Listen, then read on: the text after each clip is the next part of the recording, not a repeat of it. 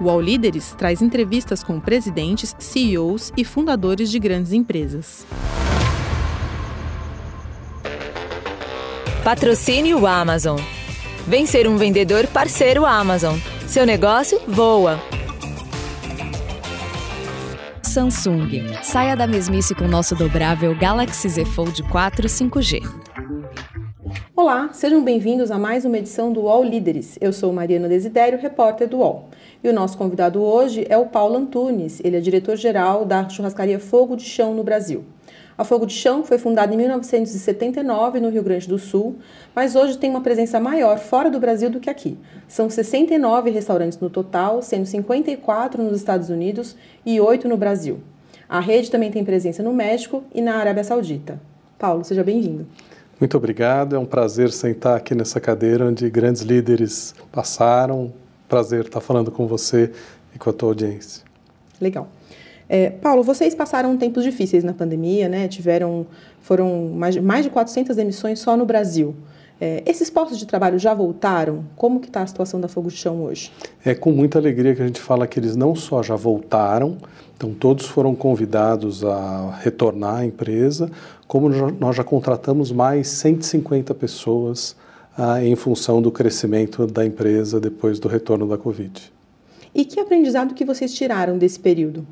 Ah, muito grande. Primeiro, a empresa fez uma leitura muito cedo da crise e tomou medidas duras em prol da preservação do caixa. E isto permitiu também que a empresa retornasse mais cedo do que outras para voltar para um crescimento forte. Nós abrimos uma loja que passou a ser uma unidade conceito, que foi a do Shopping Morumbi, uma loja com mil metros quadrados, que está sendo um sucesso. Ela tem uma churrasqueira no salão, que é o que a gente chama de Península Grill e tem um churrasco bar que a pessoa senta em volta e o gaúcho pode fazer uma curadoria para a pessoa enquanto acompanha as carnes sendo assadas. Então, um espetáculo. Para nós foi muito duro, mas tiramos lições muito importantes que vai definir o nosso futuro. E o delivery, ele foi uma ferramenta importante para boa parte dos restaurantes durante a pandemia. É, vocês também cresceram mais nessa frente? Porque churrascaria no delivery fica um pouco mais complicado, né? Como que é isso para vocês? Você está certíssima. Nós não tínhamos delivery antes da pandemia. Estruturamos num tempo recorde. Em 15 dias desenvolvemos processos, porque não era só ter embalagem ou ter acordo com uma plataforma. Nós tínhamos que entender como a carne se comportava na viagem. Então, entender que ponto ela deveria sair da churrasqueira e ser embalada para chegar no ponto pedido pelo cliente. Então teve aprendizado e hoje isso representa entre 8 e 10% do faturamento da operação no Brasil. E qual que é o momento que a Fogo de Chão está vivendo hoje? Está vivendo um momento de operar em vários canais e em vários formatos. O que significa isso? Nós temos, como você acabou de dizer, uma plataforma que é o iFood, para quem quer comer fogo de chão em casa. Então hoje a pessoa pode estar no trabalho e pedir alguma coisa para almoçar ou em casa com a família. A pessoa pode ir aos restaurantes da Fogo de Chão, que é o nosso principal produto, mas tem várias opções. Então ela pode ir e comer só o buffet de salada, que a gente chama de market table, porque ele se assemelha, se assemelha a uma banca de mercado, tudo que é fresco. Então tem condições super atrativas, um preço super competitivo, que é R$ 79,00 para a pessoa comer somente o buffet de salada. Ela pode colocar uma proteína, e aí vai variar de R$ 89 a 108 reais, no uh, modelo comer quanto ela quiser para se satisfazer. Tem um, a experiência completa, que custa 199 reais, são 18 cortes de carne mais o market table, que é o buffet de salada. E hoje nós temos cortes que são alacartes, que são especialíssimos, que é o dry aged, é uma carne maturada em casa, são dois cortes, é o T-bone e o tomahawk. E tem também cortes wagyu, que é de uma carne com um marmoreio excepcional, é digamos a maior iguaria das carnes hoje no mundo. Além disso, tem o bar Fogo, tem a charutaria Fogo, que a gente chama de Next Level Lounge. Então, são várias experiências. A pessoa pode ir para uma caipirinha e para um hambúrguer, pode ir para um charuto e um brandy ou um conhaque, e pode ir para o que fez a fama nesses 43 anos de fogo de chão, que é a experiência completa, que é o, o tradicional rodízio. E, e, qual que é o faturamento da, da rede hoje é, e expectativa para 2022? Nós não, nós não declaramos faturamento. No entanto, nós estamos muito contentes de atingir os objetivos nesse ano de 22 e a nossa expectativa é crescer um dígito alto, quase dois dígitos em 23. Claro que vai, a economia ajuda muito, o aquecimento da economia ajuda muito. A empresa vinha crescendo, o ano de 2019 foi um ano importante, então o ano de 2023 superar em número de clientes, o, desculpa, o ano de 2022 superar em número de clientes o ano de 2019 vai ser muito importante, assim, um marco para a empresa. E, e, vocês têm, têm expectativa de ampliar a fatia é, para dar fogo de chão global, né? É, que tem a presença da, da, churrascaria é mais forte nos Estados Unidos, né? É, tem a expectativa de que o faturamento do Brasil é, ganhe mais importância para a empresa como um todo? Tem, sem dúvida nenhuma. Nós estamos com novas lojas no horizonte para os próximos anos a nossa expectativa é abrir de uma a duas lojas por ano nos próximos cinco anos no Brasil. Então, a expectativa é de um crescimento significativo da operação brasileira e ganhar, sem dúvida nenhuma, destaque na cena internacional da Fogo de Chão. Então, e vocês pretendem chegar em quantas lojas no Brasil? O objetivo é ter entre 15 e 18 lojas em cinco anos no Brasil. É uma expansão, expansão importante, né? Porque vocês Muito. têm oito, oito lojas, lojas, já faz bastante tempo, né? Sim, São oito. Sim. Então, em cinco anos, nós podemos dobrar a operação ah, em número de lojas ou passar a ter 15 lojas, o que é um crescimento expressivo para quem tem oito lojas. Abrir sete lojas já vai ser um desempenho muito bacana. E cada loja exige um investimento de mais ou menos quanto? Os investimentos são muito variam muito de acordo com o ponto. Se já é um ponto que é um restaurante, é uma conversão, o investimento ele é mais baixo. Se é uma loja nova e maior, ele pode chegar a ser o dobro do que o de uma conversão.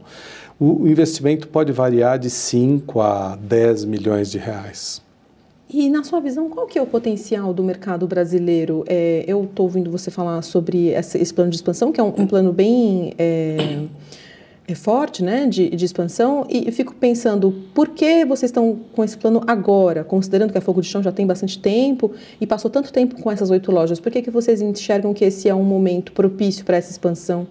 E falar um pouco sobre esse potencial do mercado brasileiro? Eu acho que três razões uh, principais. A Fogo de Chão cresceu, se consolidou e hoje é sinônimo de qualidade em experiência de carne premium. O que vai permitir essa expansão é esse número de opções que a gente passou a dar dentro de cada uma das Fogo de Chão. Então você pode ir para um almoço rápido, comendo só o buffet de salada, que a gente chama de market table, e isto é super acessível e super competitivo com outros concorrentes que tem no mercado. Então, essa opcionalidade vai permitir a gente expandir numa velocidade muito maior do que o que a gente vinha expandindo antes.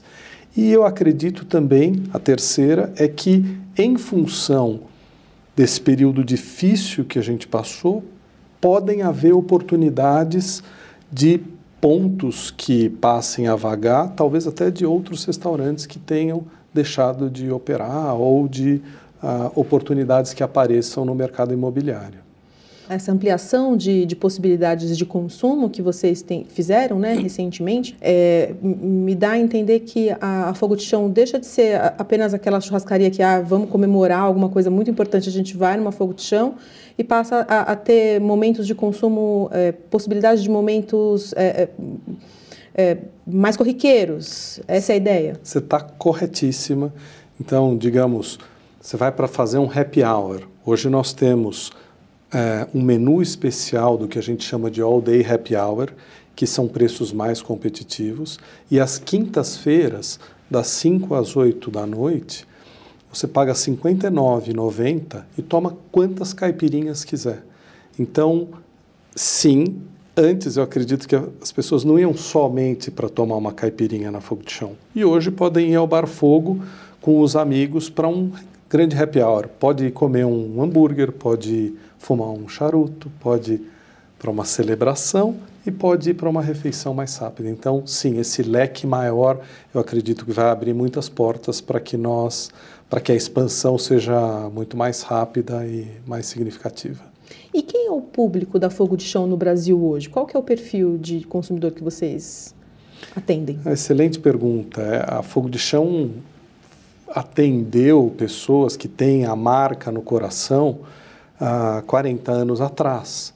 Então, hoje a gente atende desde uma faixa ah, de, de, uma idade, é, digamos que pode ter experiências mais premium no dia a dia, até os millennials, até quem está indo para um happy hour ou é interessante, eu às vezes faço reunião em uma das lojas, e, que é a loja dos Jardins, e 11h30, 15 para meio-dia entravam 30 crianças, adolescentes, para comer o buffet de salada. Então, é, eu diria que, Mariana, a gente atende o público de 15 anos até 75 anos ou mais ah, em todas as ocasiões. A gente está vivendo um momento no Brasil em que a, a inflação está num patamar relativamente alto, né? É, e é, as pessoas reclamam bastante que está mais difícil comer carne no Brasil. É, como atrair, é, como que vocês estão fazendo para driblar a, a, inflação e atrair o público mesmo nesse cenário? O que, que vocês entendem que esse cenário pode representar para Fogo de Chão? Esse é um grande obstáculo para todos os restaurantes. Se você está falando um restaurante cuja matéria-prima principal é carne, que é o caso da Fogo de Chão, ainda maior. O que nós fizemos, qual foi a nossa estratégia? É, claro, em adição a todas as negociações e buscar manter ou melhorar a qualidade com condições competitivas, nós assumimos parte da inflação da carne na nossa margem. Isso significa nós retardamos o repasse de preço e quando o fizemos, fizemos em menor escala.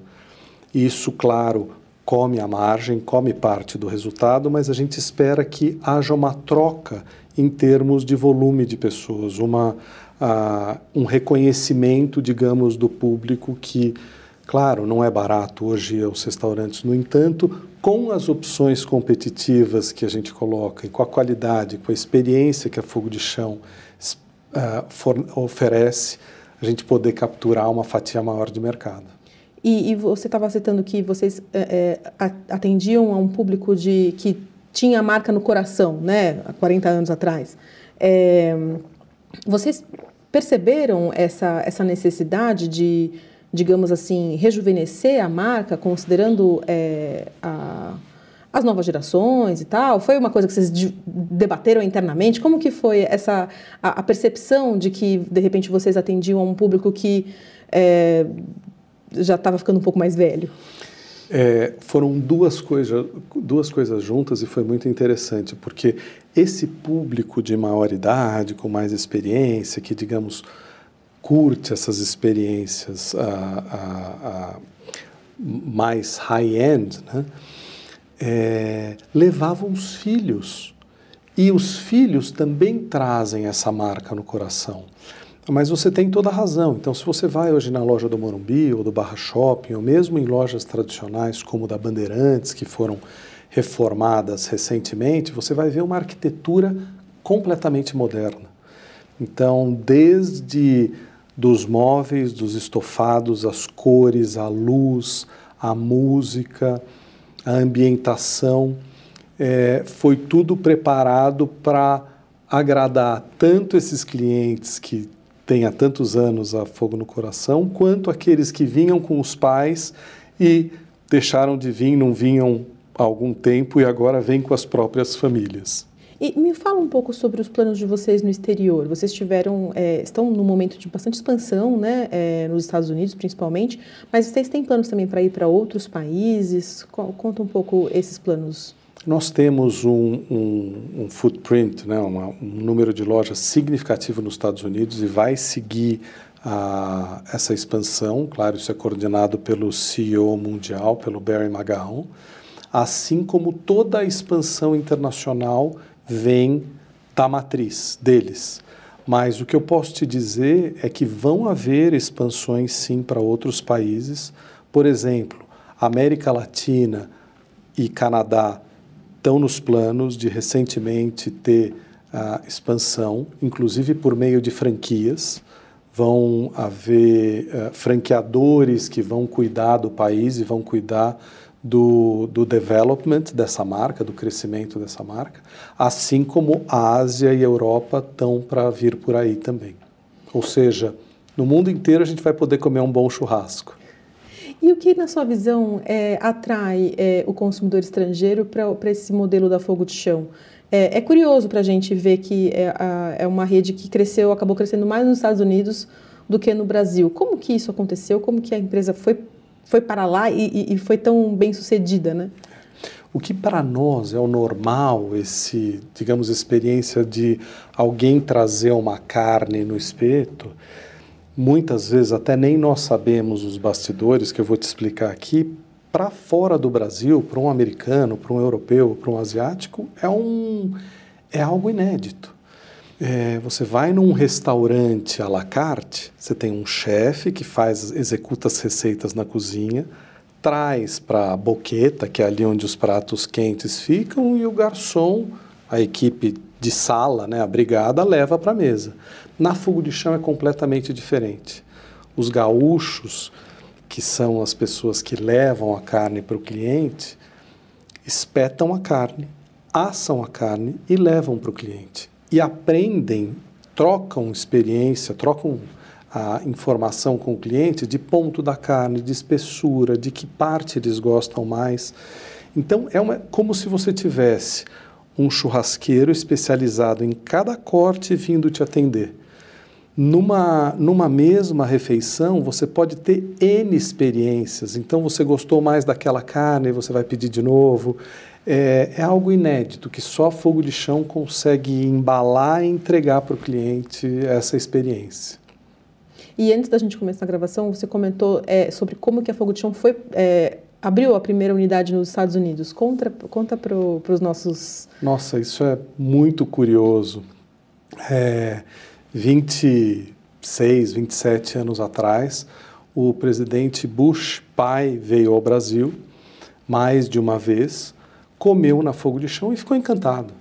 E falou para os fundadores, à época, que eles tinham que levar para os Estados Unidos, mas não só eles tinham que levar para lá, como especificamente para o Texas, em Dallas. E assim eles fizeram um ano depois e abriram a primeira unidade com a cara e a coragem, sem falar inglês, inclusive tem histórias pitorescas assim de pessoas que os ajudaram, como a Selma Oliveira, que é uma a nossa C-level, de que é Chief Cultural Officer, uh, os atendeu no hotel que eles estavam. Quando viu que eles não falavam inglês, se propôs a ensiná-los a ser a professora de inglês dele. Tem, ela tem uma história de mais de 25 anos na empresa. Enfim, voltando à história original, eles instalaram, foi um sucesso tremendo. E a economia americana é muito pujante. E eles começaram uma história de expansão que culmina com a abertura da 54ª loja nesse mês aqui, mais de 25 anos depois da abertura da primeira loja lá nos Estados Unidos. O All volta já. Quer vender mais e para todo o Brasil? Vem para o site da Amazon. Além de vender para mais gente, você recebe ajuda das nossas ferramentas. Empresas de todos os tamanhos e todos os tipos já estão aqui. Vem ser um vendedor parceiro Amazon. Seu negócio voa. Eu sei que sua rotina está cada vez mais multitarefas. E se a nossa vida mudou tanto, por que o smartphone continua o mesmo? Saia da mesmice com o Galaxy Z Fold 4 5G, novo dobrável da Samsung. Dobrado cabe no bolso, aberto tem tela gigante para você ver conteúdos ou acompanhar suas ações. Ele ainda se dobra no formato perfeito para fazer videochamadas e tem função multijanelas. Veja a vida pelo melhor ângulo e conheça o Galaxy Z Fold 4 5G em samsung.com.br. E em dezembro de 2021, a, a, Fogo de Chão ela entrou com um pedido de IPO na Bolsa de Nova York. A, a empresa já teve capital aberto antes, né? E entrou com um pedido para abrir novamente. É, como que está esse plano de abrir novamente o capital da empresa?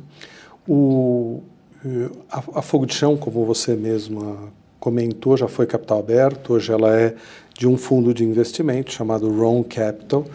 E e eu acredito que uma das estratégias da Round Capital é uh, listar de novo a, a, empresa na bolsa. No entanto, essa estratégia ela depende muito do momento do mercado de ações americano. Então, eles estão prontos, é público esse filing, né, que é, que é o arquivamento das, das informações da empresa atualizada, e eu acho que de tempos em tempos eles vão analisar o momento, se é a hora de fazer o IPO, se não é a hora, como está o mercado, como está o horizonte da Bolsa de Valores e sempre visando a estratégia de seguir essa expansão forte da empresa, seguir esse crescimento tanto nos Estados Unidos quanto aqui no Brasil e nos outros países. E você comentou é, um pouco mais cedo que vocês têm no cardápio é, a, essa carne Wagyu, Wagyu é, que é uma das, mais, uma das carnes mais caras do mundo, né? É, conta um pouco é, o que, que essa carne tem de especial, por que, que ela é tão incrível? Essa carne ela é proveniente de uma raça específica que, se criada da maneira correta, ela desenvolve um marmoreio, uma, um entremeado de gordura entre as fibras, que quando você assa, o sabor da carne é inigualável, assim como a maciez. Então, diferente das carnes que nós temos na experiência completa, que você pode pedir a quantas vezes quiser, nós oferecemos essa carne por cortes. Então, é muito comum que as pessoas ah, vão almoçar ou jantar na fogo de chão, peçam a experiência completa ou peçam a experiência que, ah, que couber né, para o dia, ou só o buffet de salada, ou com uma proteína, uma experiência completa, e peçam um wagyu ou um wagyu para compartilhar. Então, digamos, estão quatro pessoas na mesa, vem um 400 gramas de, uh, de, de wagyu e aí cada um come uma, duas fatias e aquilo é uma experiência, a experiência máxima da carne. E com um bom vinho, então, putz, uh, é difícil bater. E vocês também têm a, a câmera Dry Aged. Sim. É, como funciona? Faz três anos e pouco, a Fogo de Chão foi a pioneira desta maneira de comprar raça Angus certificada, cortes específicos, então são cortes com osso, que para a, a experiência da carne, o máximo é você assá-la com osso. O osso ajuda a equilibrar a temperatura que você assa a carne, perto do osso ela derrete a gordura de uma maneira diferente, aí a experiência fica sensacional. O dry aged é uma câmara de, de maturação a seco. Então, é uma câmara como se fosse uma grande geladeira que controla temperatura e umidade, tem um ponto específico que ela amadurece, ela uh, gera é, é, substâncias que auxiliam no amolecimento e no amadurecimento da carne desenvolvem um sabor específico. Amanteigado, um sabor, realça o sabor da carne, e como são cortes Angus certificado, elas têm mais gordura, têm um marmoreio maior, é uma carne que ela é melhor tratada e aí o resultado é de maciez e de sabor também muito diferente das carnes que a gente come no dia a dia, muito especial. E, e na sua visão, quais são os maiores desafios para o setor de restaurantes hoje no Brasil? Eu diria que são dois os maiores desafios. O primeiro é conseguir lidar com essa inflação é, que todos os países estão sofrendo, né, em função de todas as ações que foram tomadas, desde injeção de capital na economia até, em alguns pontos, gerar mais demanda do que tem de oferta e aí os preços sobem. Então, eu acredito que os restaurantes precisam de alguns anos para conseguir equilibrar a margem que tinham antes da pandemia.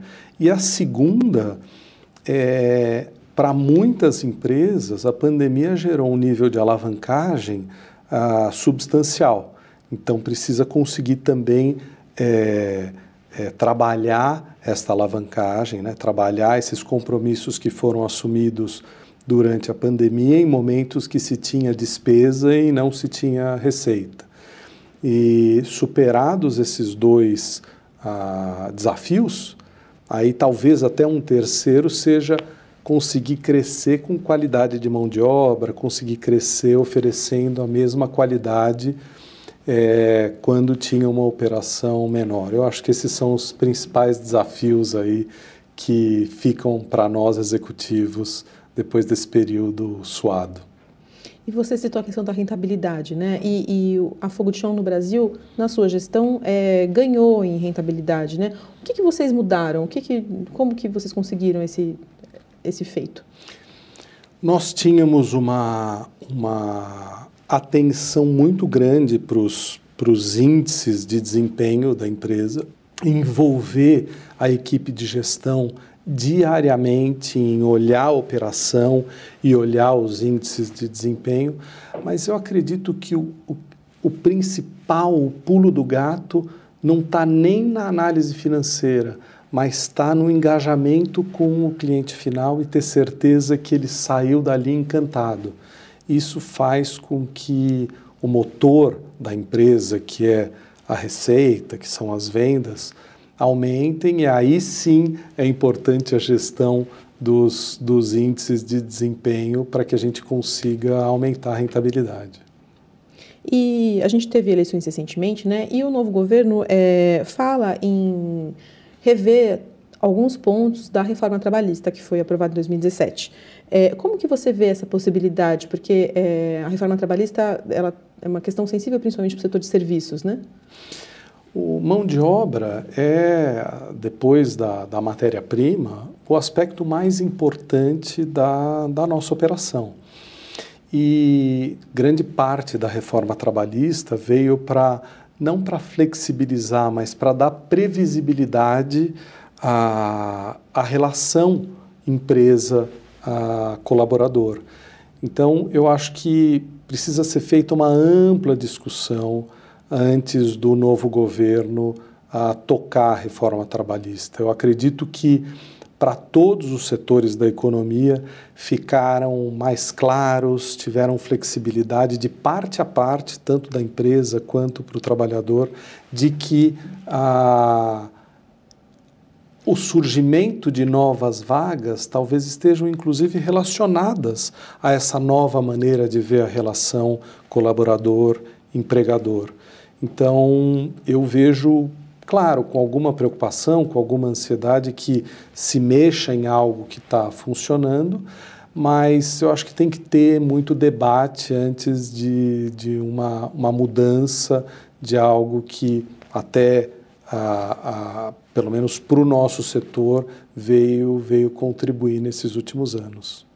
Na sua visão, a reforma trabalhista contribuiu para o aumento de vagas no setor de restaurantes? Eu acho que na medida em que ela flexibiliza de alguma maneira a contribuição, a contratação de um trabalhador por hora ou trabalho intermitente, sim, Não. contribui. Contribui.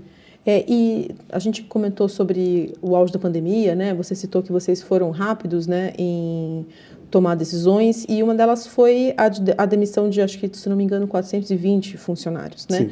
na época. E a empresa, ela foi bastante criticada na época por conta disso, chegou a ser multada, acho que 17 milhões de reais, depois a multa foi revogada, né?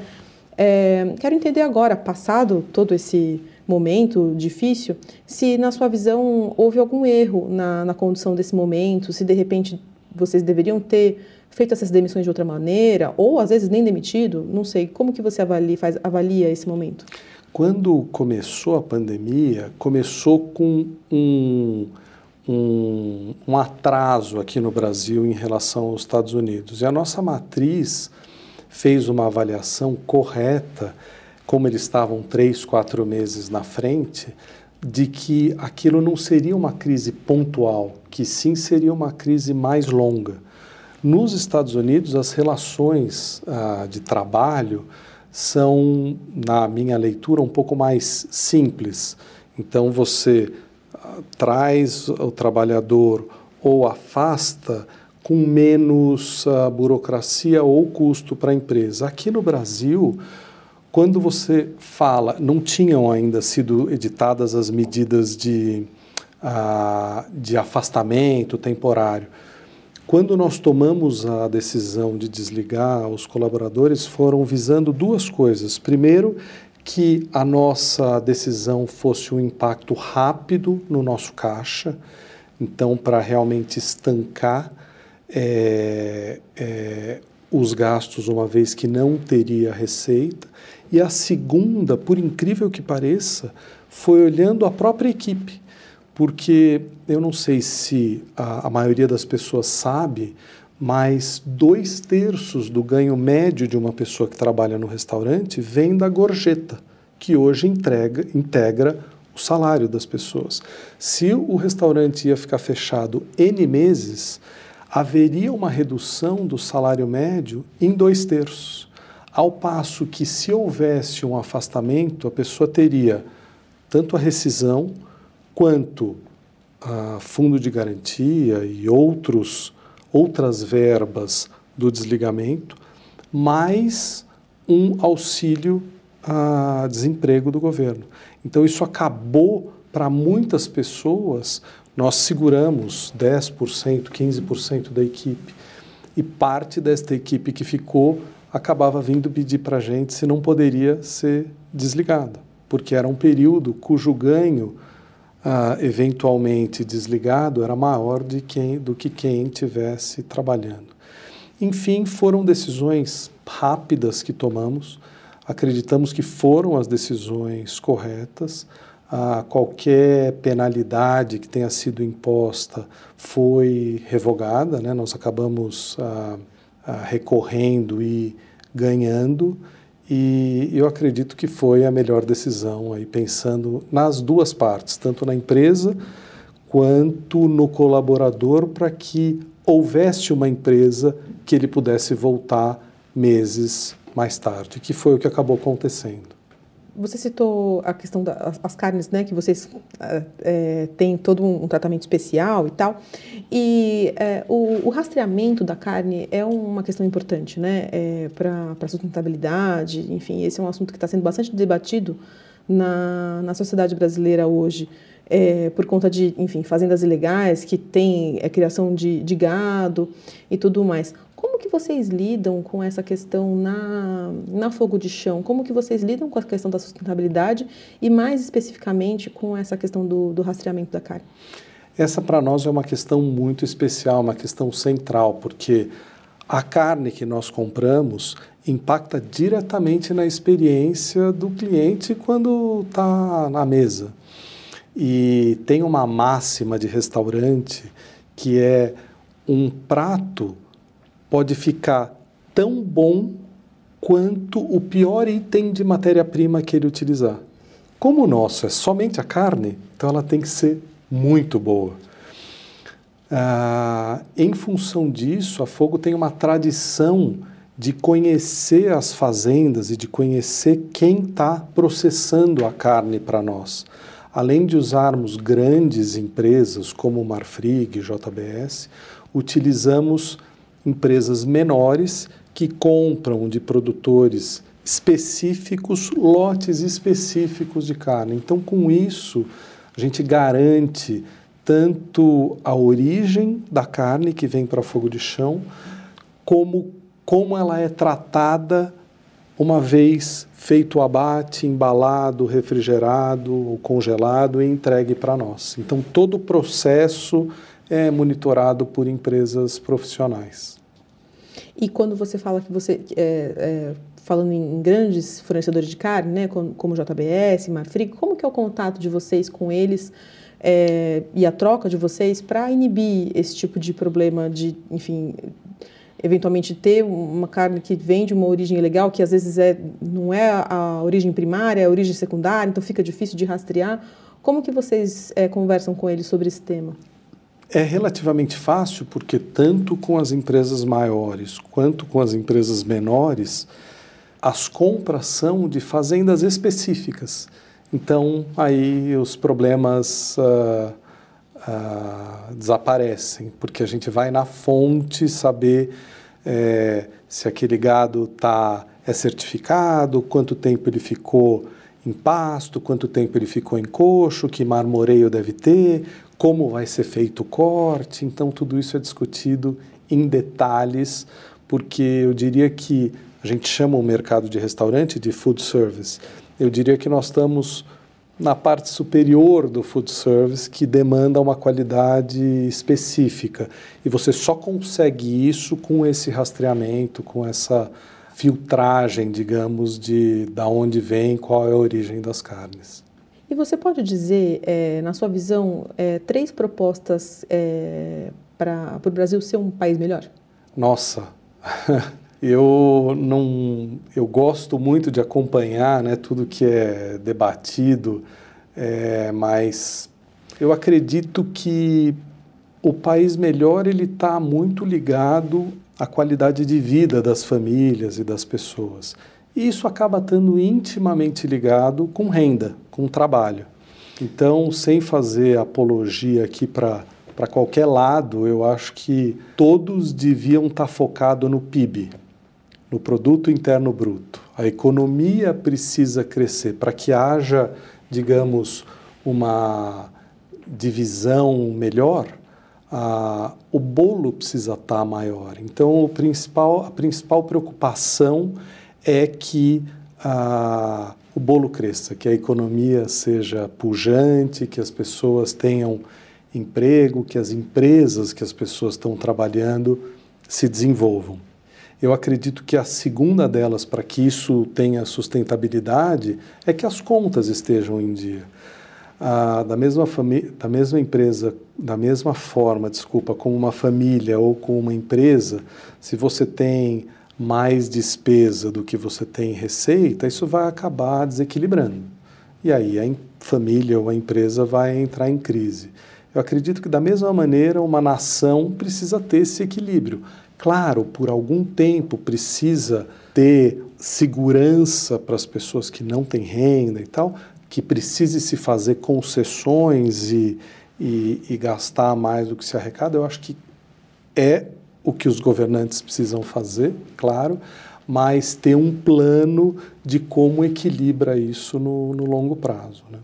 E, por fim, eu acredito que saúde e educação, né? como, como a saúde e a educação podem vir para o centro do planejamento e que a gente fale, tem exemplos de países, inclusive países da Ásia, que em 30 anos saíram de, digamos, uma posição de desenvolvimento, de número de patentes ou de produto interno bruto muito baixos e foram para um muito alto, muito calcado em educação. Né? E se não houver saúde, idem. Então, como ah, equilibrar todas essas equações dentro de um plano, é, eu acho que é o grande desafio dos governantes, mas esses três itens têm que estar considerados para que dê certo, na minha opinião. E na sua visão, é, como que, o que, que as empresas podem fazer é, para auxiliar o país socialmente? Eu acho que o principal auxílio que as empresas podem dar é trabalhar com uma boa governança, ter ah, controles que indiquem o caminho do crescimento porque, em última instância, o maior auxílio para o país e para o governo é que essa empresa pague mais impostos. E ela só consegue pagar mais impostos gerando mais vendas, mais empregos, crescendo, se desenvolvendo de maneira saudável.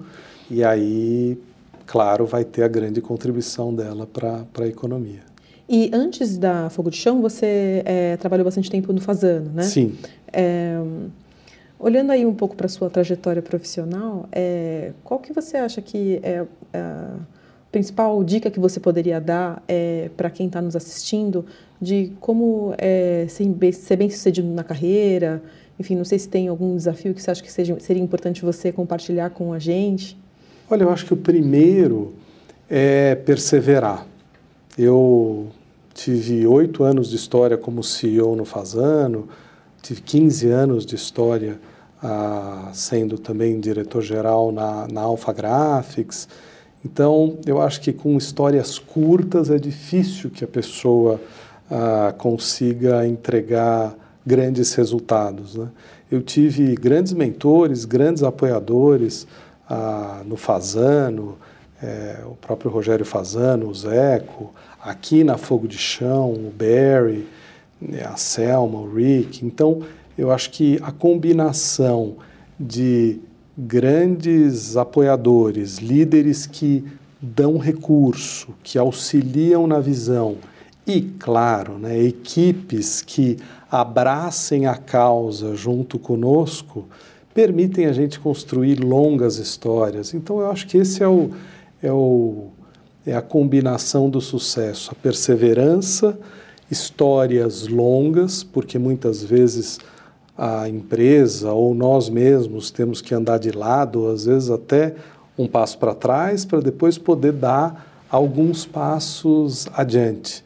E quando isso é bem planejado, via de regra, os passos adiante valem muito a pena e são muito recompensadores como eu tive, estou tendo na Fogo de Chão e tive nessas outras empresas que tive também belas experiências profissionais. É, e na sua visão, é como gestor, é, você, você encontra mais dificuldade de encontrar pessoas que estejam dispostas a ter uma história um pouco mais longa numa empresa? Porque é, é mais comum hoje em dia encontrar pessoas das novas gerações trocando de emprego mais rapidamente, né? Eu tive sorte, eu tive pessoas que se desenvolveram comigo nessas, nesses capítulos da minha vida profissional por muitos anos, alguns que continuam ah, na empreitada dessas empresas que eu acabei deixando por outras oportunidades profissionais. Então, eu ouço muito que ah, as pessoas que estão começando na carreira têm uma ansiedade, já buscam. É, digamos, galgar outras posições rapidamente, mas eu tive sorte. Eu tive sorte que as pessoas que trabalharam comigo cresceram junto. É, eu tive um, uma, um mentor chamado Paulo Ideu, que era muito bacana. Ele falava: se a empresa está crescendo como um passo de, digamos, de subir de escada e a pessoa quer ir de elevador, não vai funcionar, né? Então eu, eu tive sorte assim de crescer com pessoas que acompanharam o passo que a gente acabou determinando de crescimento para a empresa, cresceram junto e tiveram muito sucesso também. Paulo, agradeço sua presença aqui, foi um prazer conversar com você. É, tem algum ponto que você gostaria de falar que a gente não, não comentou? Não, eu, eu é que te agradeço, é muito bacana você ter esse espaço aqui para que possamos compartilhar a experiência e, e o All Leaders acaba sendo uma enciclopédia para quem quer, é, não estou nem falando da minha fala, mas das outras que eu vi que vocês já entrevistaram, para ver os erros e acertos e que a gente não, não repita os erros que cometemos e sim nos miremos nos sucessos que vocês acabam por por expor aqui. Parabéns e obrigado pela oportunidade. Obrigada. O podcast UOL Líderes tem reportagem de Mariana Desidério, produção de Cláudia Varela e edição de áudio de Isabel Rani.